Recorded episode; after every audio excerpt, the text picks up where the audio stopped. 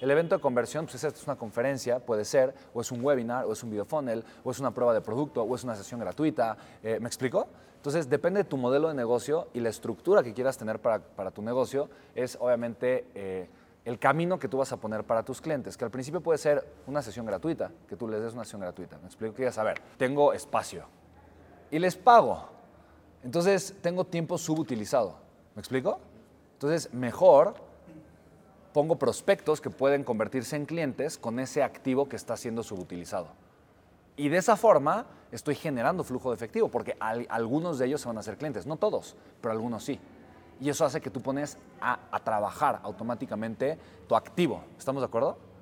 Entonces, cada hora que pasa donde tienes un psicólogo que no está haciendo nada y esa, y esa ubicación que estás aprovechando es dinero que estás perdiendo.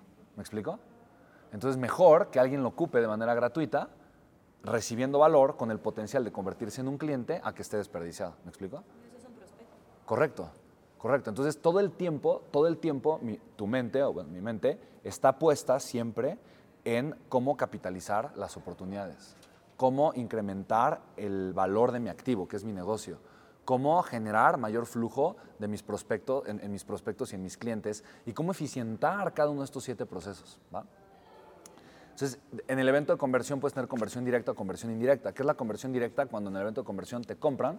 Indirecta es cuando eh, es una serie de sucesos y eventualmente les vas eh, a ofrecer tu servicio. Tal vez, oye, te gustó la, terapia, si quieres más, eh, pues lo que cuesta es esto y lo puedes hacer de esta, de esta manera. Entonces, la persona dice, ah, ok, fantástico, sí, me gustó, me, me encantó. ¿Y qué van a ver? Van a comparar el valor de su dinero con el valor que pueden recibir de ti. Pero ya tienen algo con qué compararlo. No puedes pedirle a la persona que te compre si no puede comparar tu valor con nada. ¿Sí me explico? Y su dinero vale. La pregunta es, ¿por qué vale más la transformación que tú le puedes ofrecer que el dinero que tiene? Lo hermoso del mercado es que no, es el mercado no es emocional. ¿Me explico? Si tú tienes algo valioso que la gente quiere, va a haber una transacción tus emociones no importan en la transacción. ¿Estamos de acuerdo? Lo que importan son las emociones y la necesidad emocional de tus clientes. Y si tú aprendes a satisfacer esas necesidades emocionales con un modelo de negocios y con un modelo de monetización rentable, ¿ya?